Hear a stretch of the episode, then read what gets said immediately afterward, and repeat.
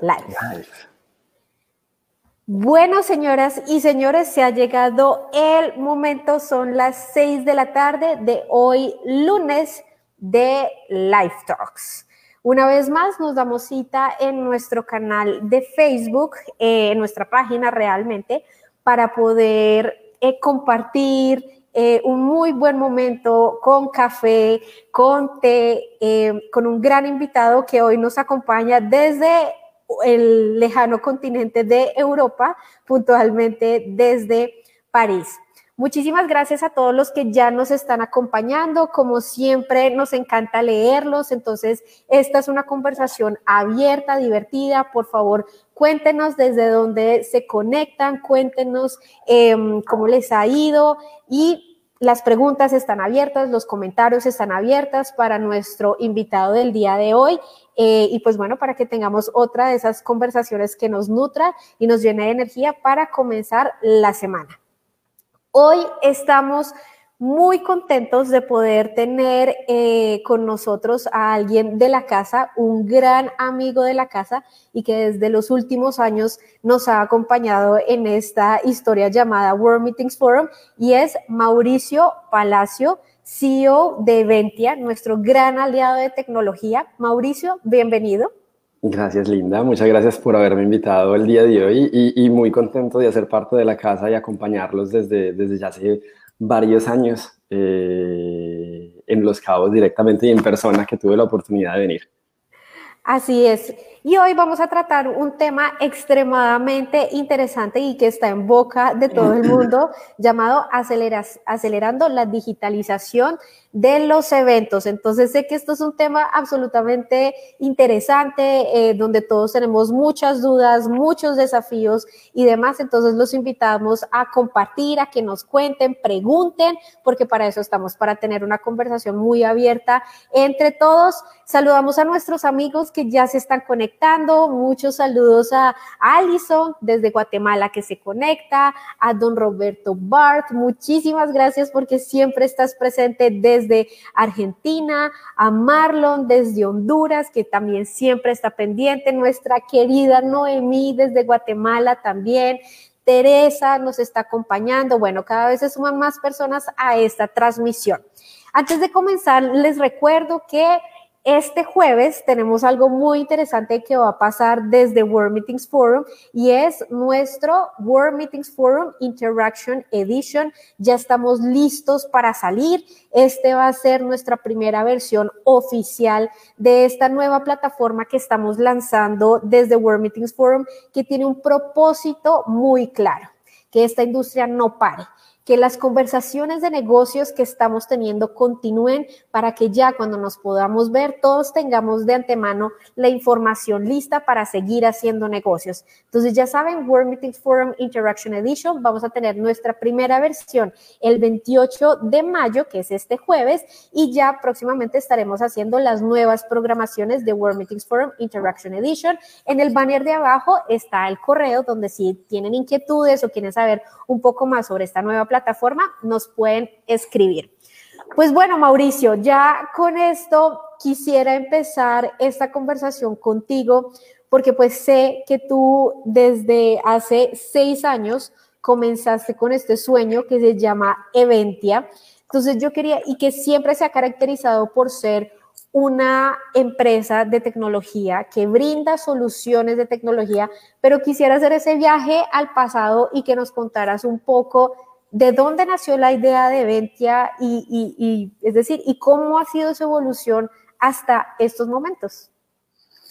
Eh, Linda, pues realmente yo vengo del mundo de, la tecnología. Eh, yo trabajé durante casi 10 años aquí en Francia con eh, la consultoría Accenture y trabajé mucho en implementación de sistemas informáticos eh, en el sector financiero.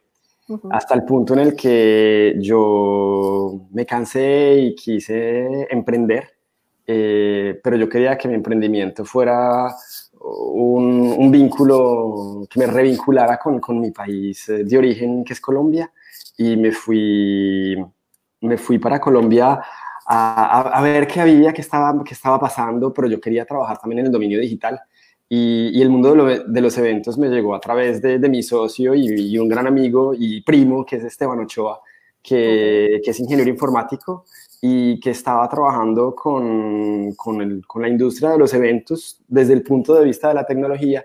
Y él fue el que dijo, los eventos es, un, es, es, es algo bastante complejo de implementar, requiere cantidad de cosas, y, él se decía, los organizadores trabajan hasta con siete, ocho plataformas distintas, sistemas diferentes, mucho Excel, mucho correo.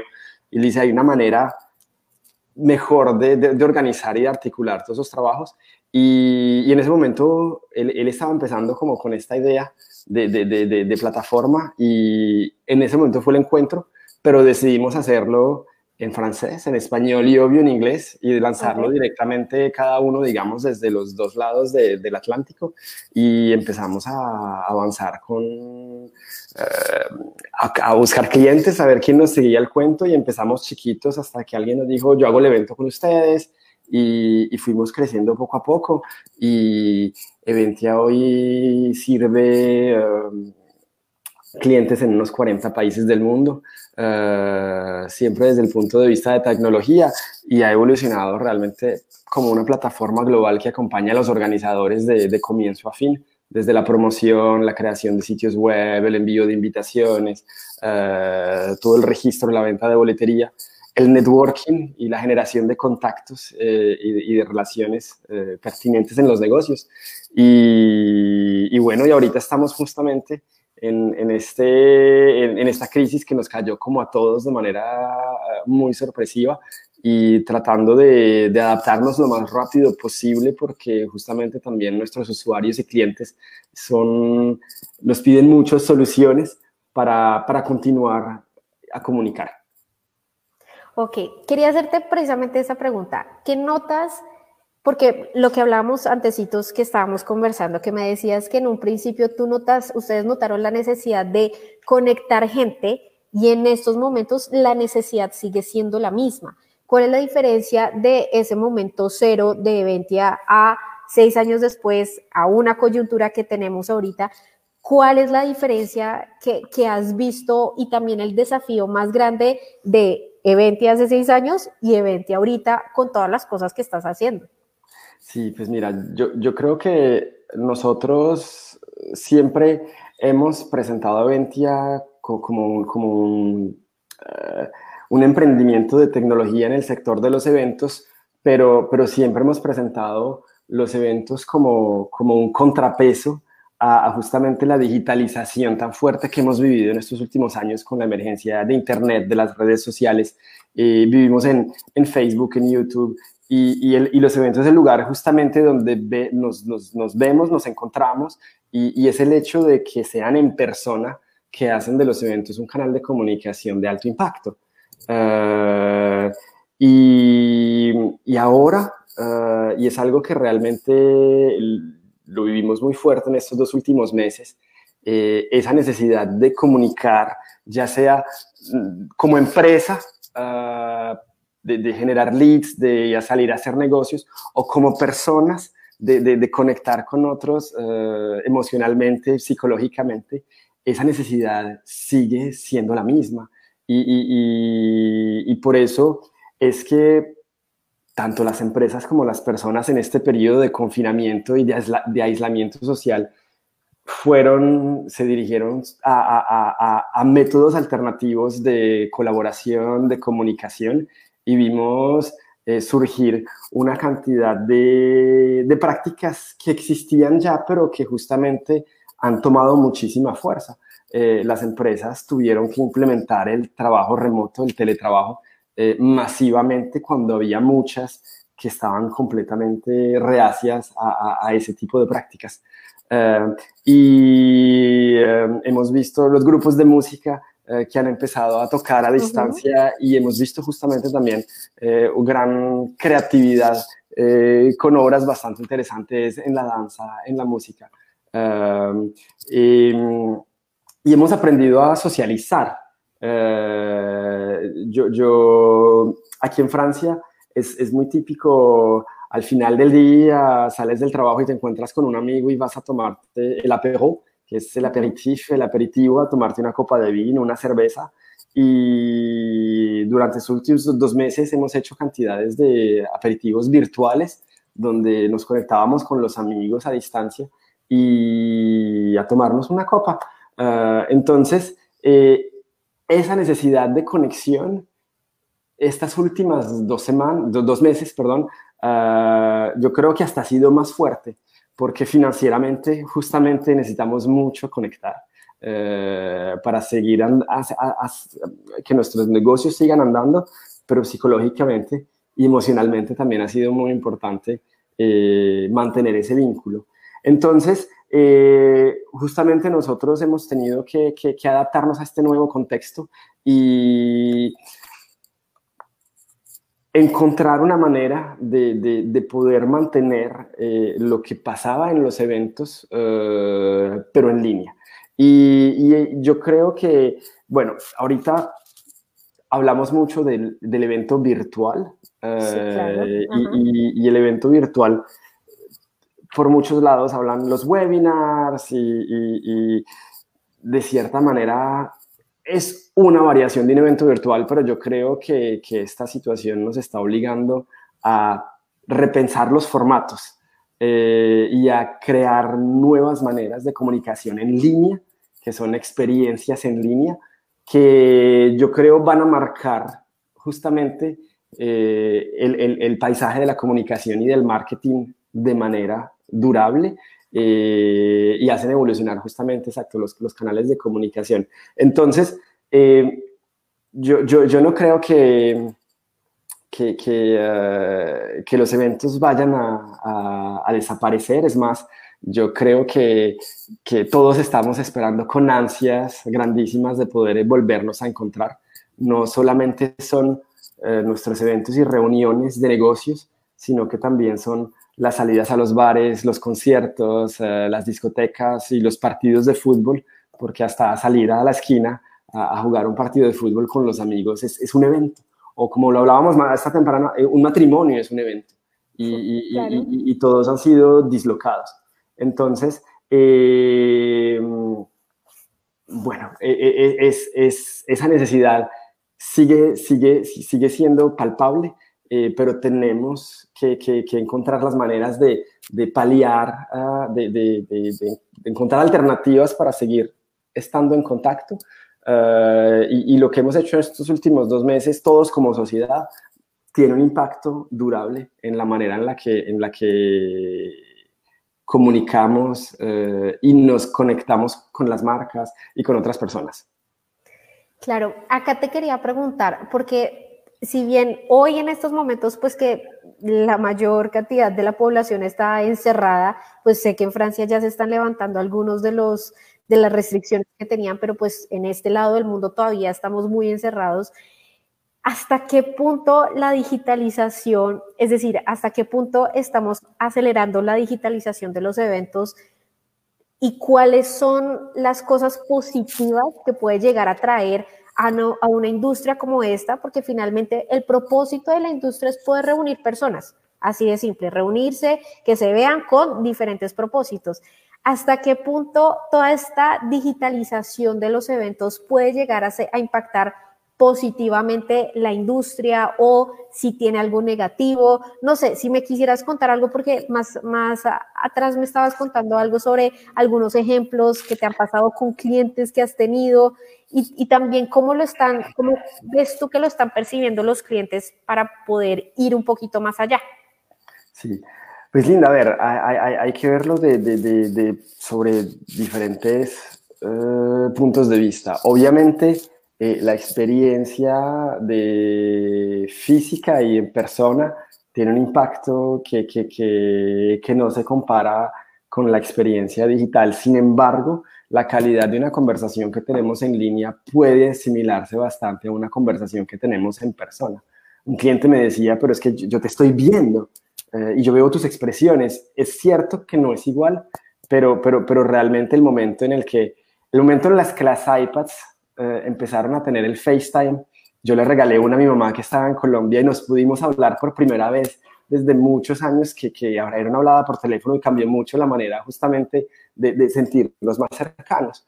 Entonces, justamente esa digitalización hoy, que, que, que, bueno, ya hoy es muy banal podernos ver en línea, eh, eh, realmente tiene un impacto.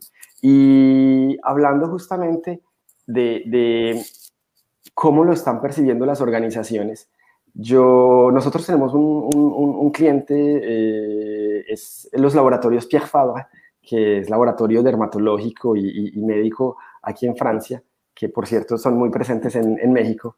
Eh, laboratorio muy clásico de, alquilar un salón en un hotel para invitar a sus médicos alrededor de, de, un, cóctel. Eh, tuvieron que cancelar todos sus eventos. Es más, creo que, que no tienen casi ninguna manifestación de aquí hasta uh, octubre, noviembre. Y, y, se lanzaron a hacer un, un webinar eh, con un doctor español. Y, y, me decían que se les conectaron 800 personas. Y ellos estaban sorprendidos del alcance que habían tenido con, con esta comunicación eh, por una fracción del precio que les cuesta un evento presencial. Entonces, eso no quiere decir que vayan a dejar de hacer eventos presenciales, pero sí quiere decir que se preguntan mucho, eh, se cuestionan sobre estrategia de comunicación y finalmente eh, realizan y se dan cuenta también del impacto que puede tener esta comunicación digital. Y yo, yo creo que hay algo que está sucediendo hoy y es que una parte de, lo que hacemos alrededor de los eventos eh, está migrando hacia lo que es marketing digital. Y, es realmente sorprendente porque los eventos digitales tienen algo que no tienen los físicos y es que son extremadamente medibles y tú puedes poder saber muy claramente eh, cuántas personas llegaron, cuánto tiempo estuvieron, cuántas interacciones hicieron, cuántos comentarios se generaron, cuántos clics se hicieron. Y eso te puede generar informaciones muy interesantes para tus patrocinadores, para ti.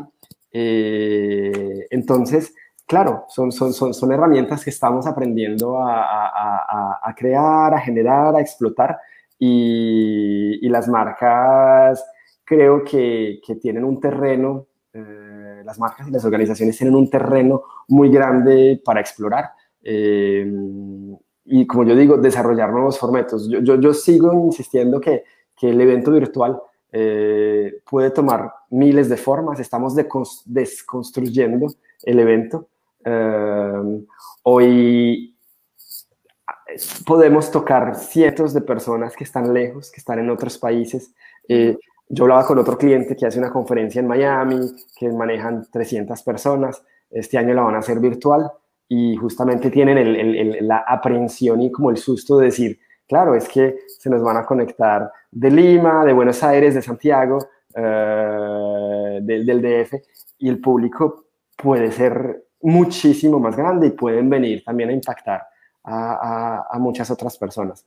Y te comparto otro caso también muy interesante que, que de cierta manera es, es, casi, es hasta sorprendente, pero otro cliente de nosotros, que es el grupo Pernod Ricard, eh, que es líder mundial de bebidas alcohólicas, eh, que produce las marcas Absolut Vodka, Chivas, y ellos dependen mucho de la comunicación a través de sus eventos, de sus embajadores, embajadores de marca, donde invitan a la gente a los bares a, conocer sus bebidas, a hacer cócteles.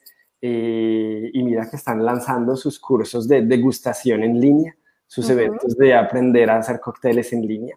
Eh, y, justamente se han dado cuenta también del potencial de lo que eso puede traer y, y que les permite tocar personas en ciudades y geografías a las que ellos normalmente no tienen la capacidad de, ir eh, porque, porque tampoco puedes estar presente en todos los lugares.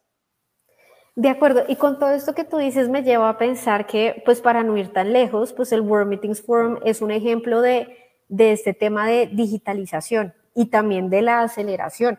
Nosotros pues con toda esta coyuntura y pensando mucho en cómo podemos aportar en estos momentos a la industria fue que decidimos crear este espacio Live Talks precisamente para tener estas conversaciones, porque parte de nuestro pensamiento fue nosotros parte de nuestro ADN es poder brindar los mejores contenidos dentro del marco de los eventos. Pero dijimos, ok, listo, eso lo vamos a seguir haciendo, no hay, no hay vuelta de hoja, pero ¿por qué no empezamos a buscar y a entender estos canales que nos permitan traer esos contenidos de valor que todo el mundo quiere saber, que todo el mundo se está preguntando desde ya, ¿por qué nos tenemos que esperar a nuestro evento en Los Cabos para poderlos poner en una tarima, sino hacerlos mucho más abiertos, mucho más conversacionales entre todos? Y por el otro lado, nuestra plataforma World Meetings Forum Interaction Edition, que también le apunta a esa digitalización, pero sin perder nuestra esencia. Finalmente, nuestra esencia es poder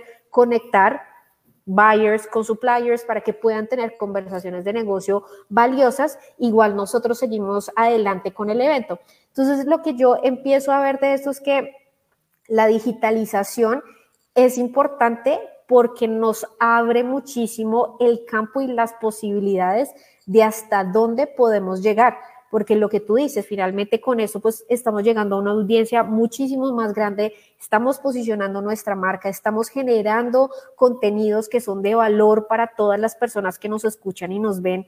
Entonces, esto creo que nos expande el mundo de World Meetings Forum, que estaba concentrado a 350 personas, 400 personas en Los Cabos. Esto lo que hace es que nos lo abrió muchísimo más y abre la experiencia de nuestro ADN a, otra, a otras comunidades World Meetings Forum que por X o Y razón no habían podido asistir al evento. Entonces creo que estas herramientas nos permiten llegar a lugares más remotos, más lejos y a poder seguir en contacto con muchas personas.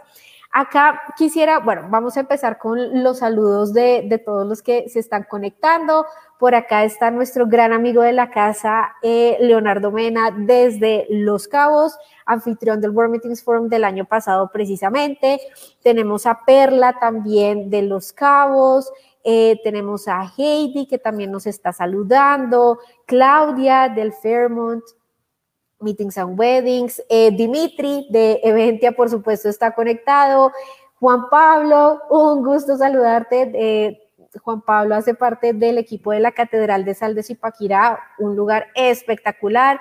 La querida doña Marlene desde Costa Rica. Y acá Baby Bonilla nos pone un comentario eh, donde nos dice, considero que la tecnología es muy importante, pero para mí es importante la relación face to face. Entonces yo sí quisiera abrirle esta pregunta a la audiencia y que nos comenten, ¿es importante para ustedes el face to face? Asumo que la mayoría nos va a decir que sí, pero ¿cómo ve esa interacción con la tecnología? ¿Ven que vamos a poder hacer temas híbridos? ¿Hasta dónde va? Ahorita estábamos hablando con, con Mauricio sobre la curva, porque en estos momentos estamos en una curva ascendente de digitalización. ¿Qué tan larga va a ser esta curva? Nos vamos a llegar a una campana gaussiana o vamos a mantener la curva por diferentes tiempos. Entonces, lo que queremos es escucharlos para saber ustedes qué piensan sobre esta afirmación y hasta dónde ven el futuro de todo esto. Bueno, acá tenemos a nuestro amigo también Daniel Caraza que nos está, que nos está escuchando. Tenemos una pregunta de Sergio Martínez em, de una vez para entrar en detalle. Acelerar la digitalización de eventos no es como dispararse al pie en la industria de reuniones. Creo que está por además explicar las pérdidas si esto se populariza entre los DMCs. No sé, Mauricio, si quieras eh, responder o complementar algo, porque creo que esto ya lo hemos venido hablando. Si la digitalización nos va a cambiar por completo la industria de reuniones, si la va a acabar. Sí, yo, yo, creo, Linda, que, que o sea, las reuniones no las vamos a acabar, y, pero, pero yo creo que la industria igual sí se va a transformar y no sé realmente hacia dónde.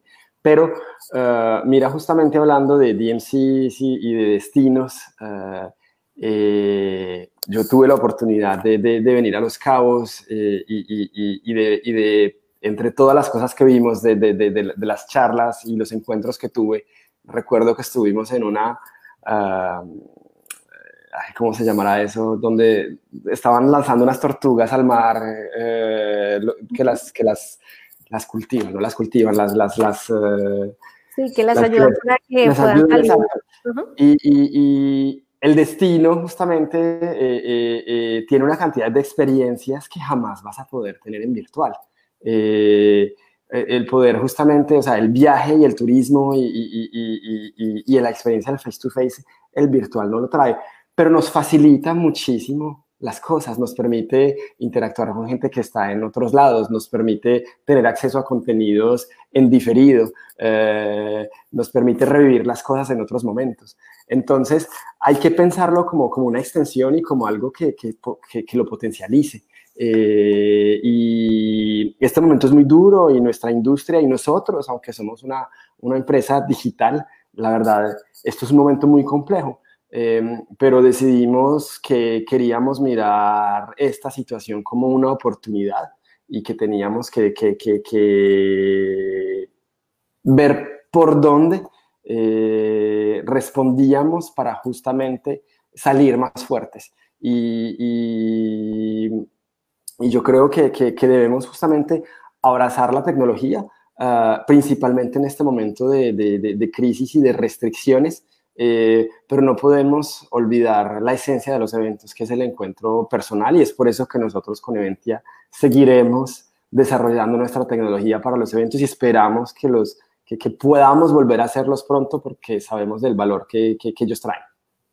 Yo estoy totalmente de acuerdo contigo, es decir, con, con, relación a lo, que, a lo que nos manifiesta Sergio es, sí, es decir, la digitalización puede llevar a que, y más en estos momentos, que nos bajen los flujos de asistencia a un evento, pero si lo vemos a futuro, esto lo que puede hacer es te abre muchísimo más el panorama y que si bien este año o en esta versión no pudiste estar, pero te conectaste con el evento, viste la calidad que tiene, pues el otro año lo más seguro es que tú lo marques en tu agenda, así no lo conocías. Y si yo siempre he pensado que, y eso es un dicho muy colombiano, es quien lo vive, es quien lo goza, y finalmente la gente quiere experiencias busca experiencias. Y si bien se está trabajando muchísimo en cómo los organizadores de eventos van a empezar a generar las experiencias digitales, eso nunca le va, le va a quitar el protagonismo al uno a uno, al estar en los cabos, a ver la tortuga, a ver el arco, a comer tacos, es decir, este tipo de cosas nunca las, las va a cambiar. Pero ya que llegamos a este tema de la experiencia y un poquito alineado a la pregunta de Sergio es, yo siento que este tipo de digitalización está requiriendo de unas habilidades diferentes del organizador de evento, pero también, y si nos vamos ya a la parte híbrida, empieza a requerir otro tipo de necesidades con las propiedades, con los hoteleros y, las, y los centros de convenciones. Por ejemplo, un ancho de banda más alto, más grande.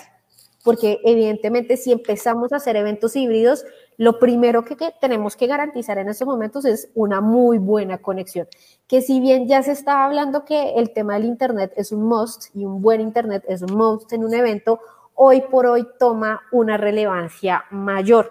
¿Tú qué crees que de pronto los, los proveedores, el, es decir, los hoteleros y también los hoteleros que están conectados y nos quieren aportar acá, ¿Qué crees que ellos deben empezar a tener en cuenta y que deben adaptar en sus procesos y también los, los mismos meeting planners, lo que estamos hablando de la producción, que deberían empezar a prepararse ya para esta digitalización de los eventos? Sí, mira que es, es un fenómeno que veíamos ya con ciertos eventos porque el que hacían live stream y que justamente eh, eh, estaban ya compartiendo con un público más amplio lo que estaba pasando en el recinto. Eh, yo hablaba con un gran operador de equipos audiovisuales hoy eh, que hace miles de eventos a través de América Latina eh, y me decía que ellos el año pasado tenían 8% de los eventos que, que, solicitaban un, un, un, flujo de live stream y probablemente va a ser algo que, que se va a aumentar de manera significativa en, en, la postcrisis. Mm, claramente nos dirigimos hacia esta hibridación de los formatos eh, y esto que estamos haciendo hoy, que este talk y que es un live stream, nos acercamos más a la producción de televisión que, que a la videoconferencia y justamente eh, esa producción audiovisual eh, va a volverse un factor bastante importante porque, y diferenciante. Eh, cuando tú dices, yo no quiero que sea una reunión Zoom, yo quiero que mi evento tenga su identidad y tenga sus colores y tenga su banda sonora y tenga su, su como si fuera una, una producción televisión. Nosotros trabajamos con un periódico aquí en Francia, que es La Tribune, y mm, que hacen eventos bastante grandes de 2.000, 3.000 personas y ellos eh, decidieron ahora invertir en toda la, la, construcción de un set de televisión uh, para poder a partir de ahí hacer la producción audiovisual que van a hacer de manera de eventos porque hay que registrarse y hay que, eh, hay que venir y loguearse para poder verlo. No es un contenido que esté, que esté disponible públicamente, es únicamente para las personas que, que, que, que se han registrado. Entonces, obviamente, el, el, el, meeting planner hoy y, y, probablemente en los próximos 12, 18 meses va a tener esta limitación de, si antes tenía 300 personas, ahora de pronto no puede tener más de 70, 50, no sabemos bien cómo va a ser. Eh, pero eso no quiere decir que tengamos que limitar la experiencia, los contenidos y el relacionamiento a esas 50 personas, eh, sino al contrario, la podemos expandir y hacerla resonar en, en, en, eh, en Internet a través de, de, un live stream, pero también a través de, de, plataformas digitales que permitan no simplemente transmitir un flujo de video, pero sino también hacer parte de lo que está pasando en el recinto, conectar con las personas que están allá, hacer citas de negocios. Claro, total. Ahorita que estabas hablando me estaba imaginando eh, qué pasa, qué pasaría si uno y pensando en los escenarios tan lindos que tiene Los Cabos, uno hacer un set espectacular para que pueda tener una transmisión de todos estos contenidos que están pasando. Eso pues se puede amarrar con muchos patrocinadores, se puede se le puede generar aún más visibilidad y más transversal pues al destino, porque no solamente se están viendo en vivo, sino que estos contenidos los puedes bajar a YouTube, los puedes bajar a un, a un podcast, los puedes seguir moviendo en redes, puedes hacer después nuggets para moverlos, es decir, te da una capacidad increíble de poder hacer muchas cosas. Bueno, acá tenemos algunas preguntas bastante interesantes. Eh, Quisiera hacerte esta pregunta del el señor Shaillo, que hace parte de nuestro comité asesor del World Meetings Forum. Entonces pregunta, las habilidades slash capacidades que se requieren para eventos digitales son diferentes, ¿correcto? Y por otro lado, está muy competido y por lo tanto no es tan buen negocio como ser un organizador de eventos presenciales. ¿Puedes comentar? ¿Tú qué opinas, Mauricio? A ver, espérate, yo vuelvo a... a... Adelante.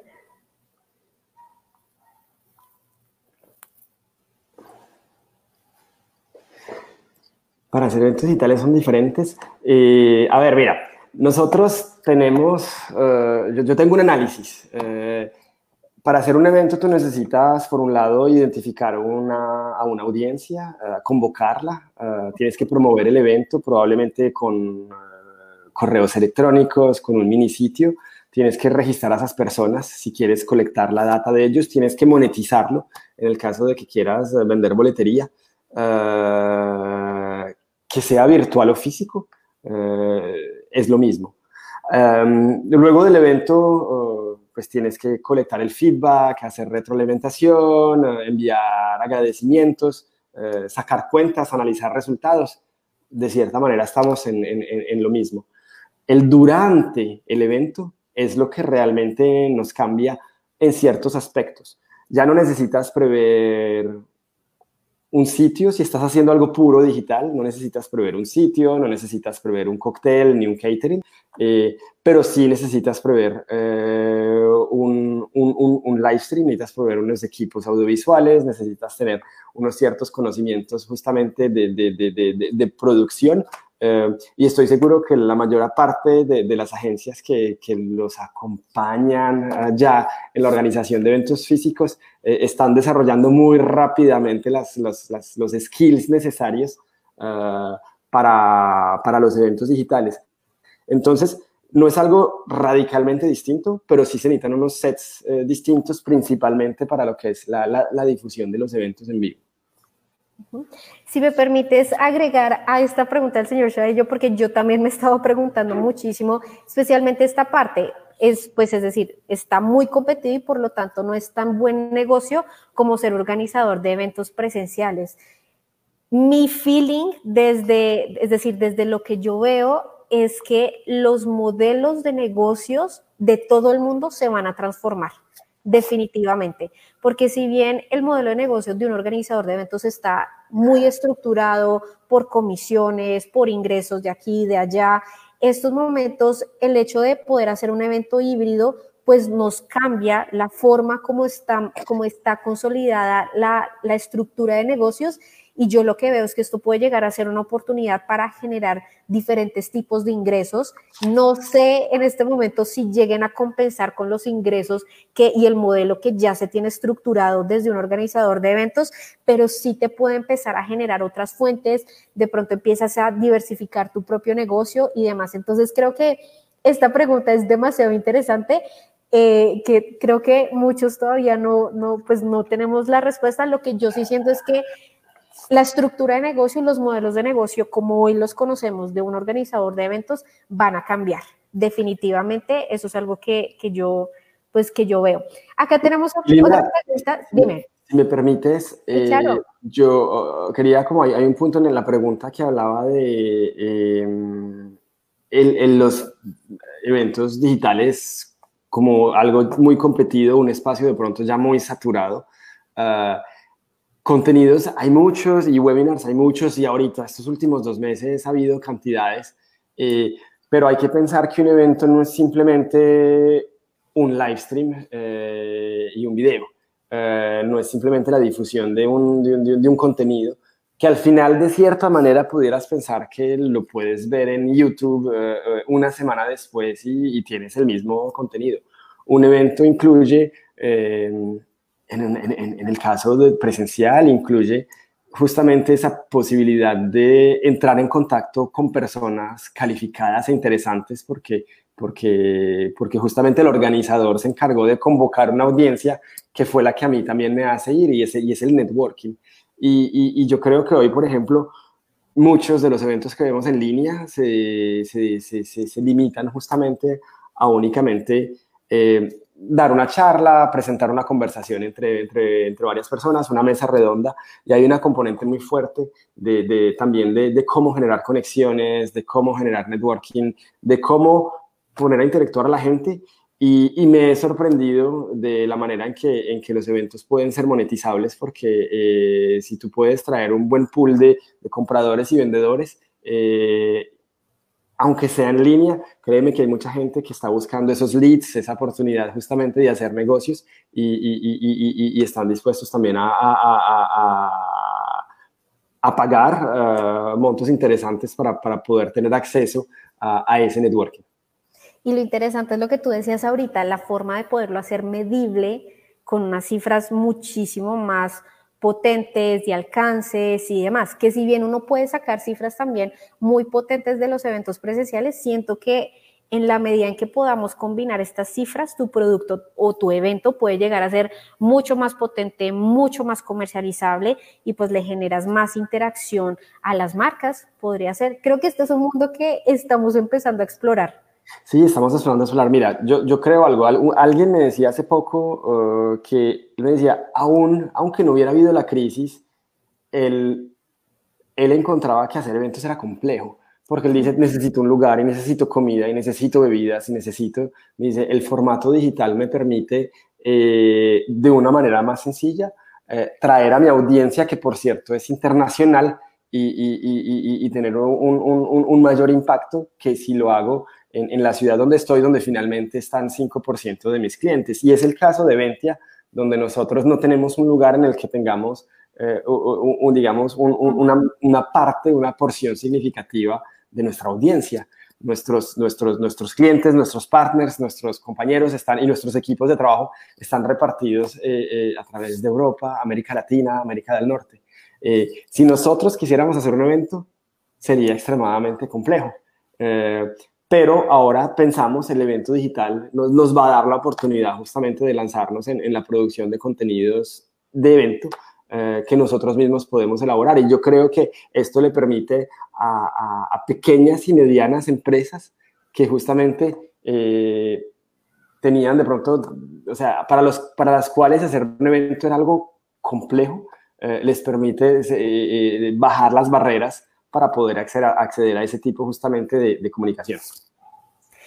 Pues precisamente con esta pregunta, con esto que dices, y le quisiera sumar una pregunta de, Luis Ricardo que nos pregunta desde, desde Panamá, es, si bien con esta digitalización le quitamos algunos ingredientes a la mezcla de, de organizar un evento, pero le sumas otros, ¿no? Le sumas un tema de tecnología, de una producción de contenidos, de una producción audiovisual, de un streaming y demás que si bien se simplifica una parte, pero se complejiza otra. Y acá Luis Ricardo nos pregunta, hace un momento tuvimos una falla en la señal de Internet, lo cual es bastante normal, que esto le puede pasar a cualquiera. ¿Son riesgos válidos a considerar en los eventos digitales? ¿Cuál es tu recomendación? Saludos desde la Vibrante Panamá, Expo Eventos de Panamá. Sí, absolutamente. Eh, eh, es, eh, el Internet es esencial y, creo que se está volviendo cada vez más importante tener una conexión que tenga, ah, como tú decías, un muy buen ancho de banda, que sea muy estable y probablemente tener el plan A y el plan B, eh, porque, y, es, y, es, aún más, no solamente tú lo necesitas en el, recinto, pero en los eventos virtuales necesitas que todos tus speakers estén bien conectados. Eh, porque si tienes a, uno de ellos que, que, el sonido no pasa, eh, te puede ser bastante eh, perjudicial para la experiencia de, de, la conversación y todo el flujo. Entonces, es, es, bastante importante. y yo diría, sí, es bueno tener un backup, es bueno tener alternativas pero, pero nunca estaremos y, nos pasa todos los días porque tenemos tantas reuniones en las que hay alguien siempre que dice no logro conectarme, mi computador este, no funciona. Y bueno, yo siempre digo, es la tecnología, no, no podemos asegurarnos que, que, que, que, funcione 100%, pero, pero sí, es bastante importante. Yo lo que creo es que para esto también es que nos tenemos que apoyar muy bien con nuestros proveedores, es decir, yo siempre he pensado que zapatero a tus zapatos, la gente de producción sabe hacer las cosas demasiado bien y si ellos están encargando de algún tema digital, de las transmisiones, de chequear que al speaker le suene bien el micrófono cuando ya vaya a ser el streaming o lo que sea, apoyarnos muchísimo en ellos, que son los que saben. Y también creo que esto viene, ahora empieza a jugar mucho, si estamos hablando de eventos híbridos, cómo van a entrar las propiedades a apoyar toda esta gestión, porque bien qué mal uno está pues en, en, en, los hoteles y dice, no, necesito un tablón y necesito una silla y, puff, y aparecen mágicamente. Acá lo que necesitamos también es esa capacidad de, de reacción de todos los proveedores que están involucrados en este tipo de eventos digitales para poder lograrlo. Yo me acuerdo que hace muchos años era algún evento, eh, estaba, era un evento en China precisamente, y el, el, el panelista iba a arrancar algo pasó con la presentación, bueno, que eso es, nosotros lo vemos muchísimo, y el hombre, pues muy, muy gracioso, dijo, no, es que se nos olvidó rezarle a los dioses de la producción audiovisual. Y yo decía, pues claro, porque muchas veces, y uno, y uno sufre mucho cuando uno está en el house o lo que sea, viendo que todo funcione, cualquier cosita que medio se descuadra dos segundos y uno ya empieza a entrar en, en pánico, pero es ahí donde uno se tiene que apoyar muchísimo con esos proveedores para que le ayuden a poder tener una producción demasiado buena. Lo mismo que pasa en un escenario, también se debería ver en la parte digital. Lo mismo de como hablamos en algunas sesiones anteriores de la traducción simultánea a distancia, en donde necesitas ciertos, ciertos elementos para la traducción simultánea en sitio, lo mismo pasa para la digital. Entonces creo que esto es como una, un rompecabezas que tenemos que ir armando poquito a poquito. Aquí hay una pregunta muy interesante de Luisa Fernanda desde Chile, Meeting Plus. Pregunta, ¿cómo pueden las tecnologías digitales apoyar al organizador de eventos en el manejo de la bioseguridad en on-site? Ay, voy a ponerle pronto porque no la puse. Perdón, ya. Claro, a ver, digamos que eh, eh, um, una de las cosas más importantes en, en, en el on-site uh, es el control de flujo de personas y, y, y, habiendo bien establecido que esta propiedad con este salón nos permite tener eh, 50 personas máximo, las tecnologías nos deben estar, permitir controlar justamente que es, eh, esos, esos flujos se respeten. Eh, y ahorita, uh, bueno, digamos, es algo que nosotros uh, desde Ventia podríamos uh, cubrir con nuestras aplicaciones de, de, de, control de acceso, pero he visto servicios nuevos que están saliendo al mercado como cámaras de conteo automático. Eh, que permiten también estar controlando uh, con inteligencia artificial y saber cuántas personas hay, uh, o al mismo tiempo cámaras de control de temperatura que permiten ver si una persona que está entrando pueda tener síntomas de fiebre.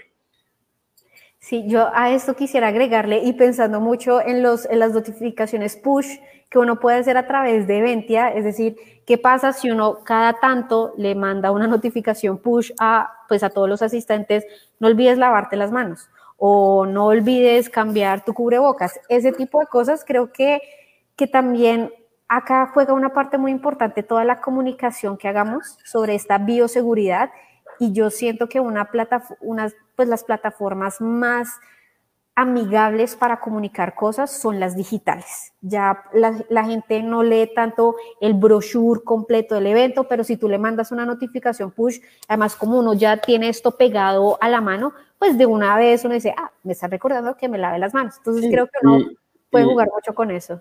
Y, y, son cosas, a la hora lo decías, pues todos tenemos el teléfono y probablemente en el evento debemos evitar estar intercambiando tarjetas, uh, intercambiando documentos. Uh, probablemente es mucho también apoyarse en las tecnologías digitales para evitar todo lo que sea con contacto. Ahora, nosotros eh, en, en, donde trabajo tenemos una, una startup que está cerca de nosotros que ahorita están lanzando un, un gafete o escarapela conectado que eh, en el caso de que tú te acerques mucho a una persona te vibra. Ay, ¿En serio? Si estás más de cerca de más de un metro de alguien cercano, te hace vibración para que sepas que no, que no te acerques, para que todo el mundo esté alejado.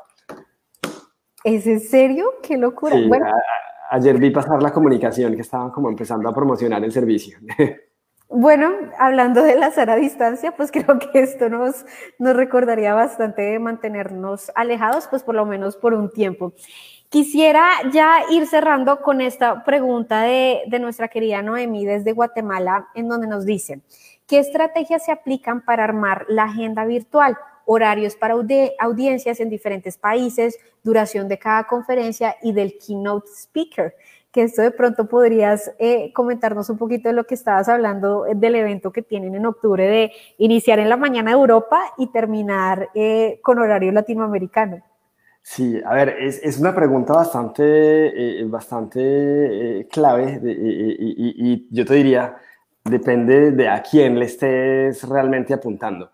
Uh, lo, mm, digamos, si, si, si, tienes un evento para América Latina, uh, yo creo que claramente es escoger el horario uh, tipo Miami, Nueva York, que, que, que es medio central, Uh, que nos permite cubrir, digamos, lo, lo, los principales países. Y algo muy importante es comunicar muy bien sobre los horarios, porque que, que, que, que la gente sepa realmente esta, a tal hora en Bogotá, a tal hora en Buenos Aires, a tal hora en Santiago, uh, para que nadie se pierda las actividades.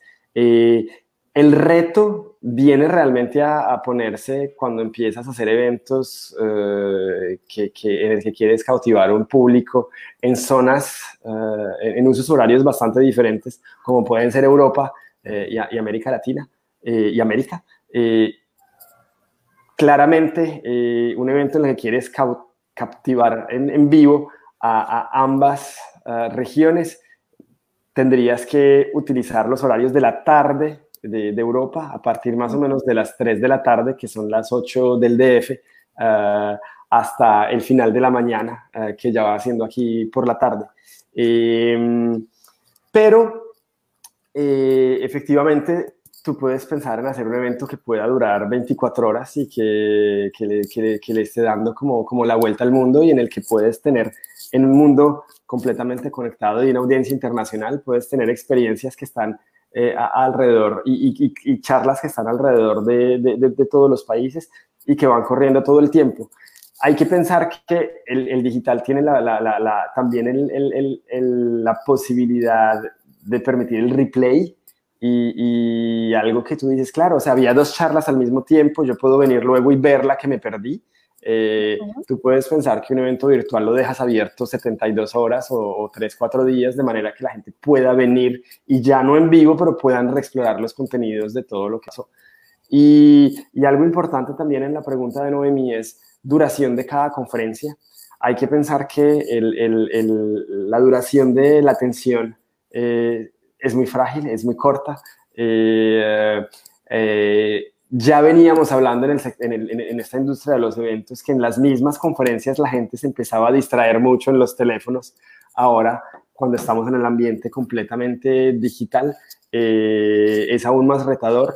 Hay que construir mucho las presentaciones de manera conversacional, de manera que los participantes puedan estar permanentemente eh, y cuando digo permanentemente es máximo cada 10 minutos, eh, estar respondiendo a un sondeo, estar haciendo preguntas, eh, de manera a tenerlos activos y, evitar hacer conferencias, charlas muy largas, porque efectivamente puedes perder la atención de tus, de tus participantes. Así es, esto es un mundo nuevo. Creo que lo que ya hemos hablado, se van a requerir eh, habilidades diferentes de los meeting planners precisamente para planear y que sean contenidos de valor, muy cortos y demás. Y lo que dices, y lo que hablamos al principio, finalmente la posibilidad del tema digital es que tú siempre vas a poder grabar y vas a poder repetir. Entonces eso te, te, expande muchísimo tu audiencia y te expande muchísimo el tiempo en el que puedes estar al aire sin necesidad de que tenga que ser en vivo absolutamente todo. Pues bueno, Mauricio, eh, algo más que quisieras ya para poder cerrar esta conversación sobre esta aceleración del mundo de los eventos? No, me gustó mucho lo que dijiste sobre justamente eh, lo que acabas de decir sobre los contenidos y, y, se habla mucho de content is king, el contenido es rey. Eh, el, evento es por definición un generador de contenidos de alto impacto y el hecho de que pase al mundo digital, eh, yo creo que, que, le abre unas puertas muy grandes para potenciar su impacto en el espacio y en el tiempo. Entonces no hay que verlo como, como una amenaza para los eventos físicos, aunque hoy eh, realmente estamos viviendo un periodo muy duro para nuestra industria, pero hay que verlo también como una oportunidad desde el punto de vista de las organizaciones y las marcas, una oportunidad de, de, comunicar eh, y de crear ese, ese consumer engagement eh, esa relación con, con los, con, los, eh, con, los consumidores, los usuarios y las comunidades. Y para terminar, pues eh, eh desde Ventia estamos disponibles para, para, ayudarlos en estos temas, para, para hacer este pivote hacia, hacia lo virtual. tenemos grandes proyectos que estamos todavía, estamos lanzando y continuamos desarrollando alrededor de la, la, virtualización de los eventos y muchas gracias por la atención. Me alegro mucho de haber estado aquí con todos ustedes y contigo, Linda. Muchas gracias. No, muchísimas gracias a ti, Mauricio. Perdón por hacerte trasnochar porque don Mauricio está en París, ya rozando las, las 2 de la, de la mañana. mañana, pero de verdad, muchísimas, muchísimas gracias. Y bueno, creo que el mensaje más importante de todo esto es que la digitalización no la tenemos que ver como una amenaza, sino lo tenemos que ver como una oportunidad para hacer que nuestros eventos sean mucho más potentes, alcancen mayores audiencias, genere, generemos mayor recordación de marca y por supuesto que esto nos ayude a complementar y a diversificar nuestros modelos de negocio. Entonces, no siendo más, muchísimas gracias. Les recordamos que tenemos un pendiente, World Meetings Forum Los Cabos, del 31 de agosto al 2 de septiembre, porque si bien World Meetings Forum se está digitalizando, pero nuestra esencia es podernos ver face to face y seguir generando estos eventos que son reuniones de amigos para hacer negocios. Y como estuvimos hablando tanto del tema de los nuevos modelos de negocios, de qué va a estar pasando, el miércoles 27 de mayo vamos a tener un invitado muy especial. Oscar Cerezales, para quienes ya lo conocen, saben que esta es una persona extremadamente interesante y con él vamos a estar hablando sobre el futuro qué nos depara, qué va a pasar con nuestros, estos nuevos modelos de negocio. Y pues a ver, vamos a hablar con él, a tener una conversación muy fresca, muy divertida, como todos nuestros live talks. Pues les queremos agradecer muchísimo a todos los que nos acompañaron, a todos los que nos están escuchando en podcast, porque recuerden que todos estos live talks quedan también grabados en podcast a través de nuestro, de nuestro canal en Spotify. Entonces, muchísimas gracias por acompañarnos en esta tarde. Mauricio, una vez más, muchísimas gracias por tu tiempo y les deseamos una muy buena noche o un muy buen día para los que nos escuchan en Spotify. Muchísimas gracias. Adiós. Hasta luego.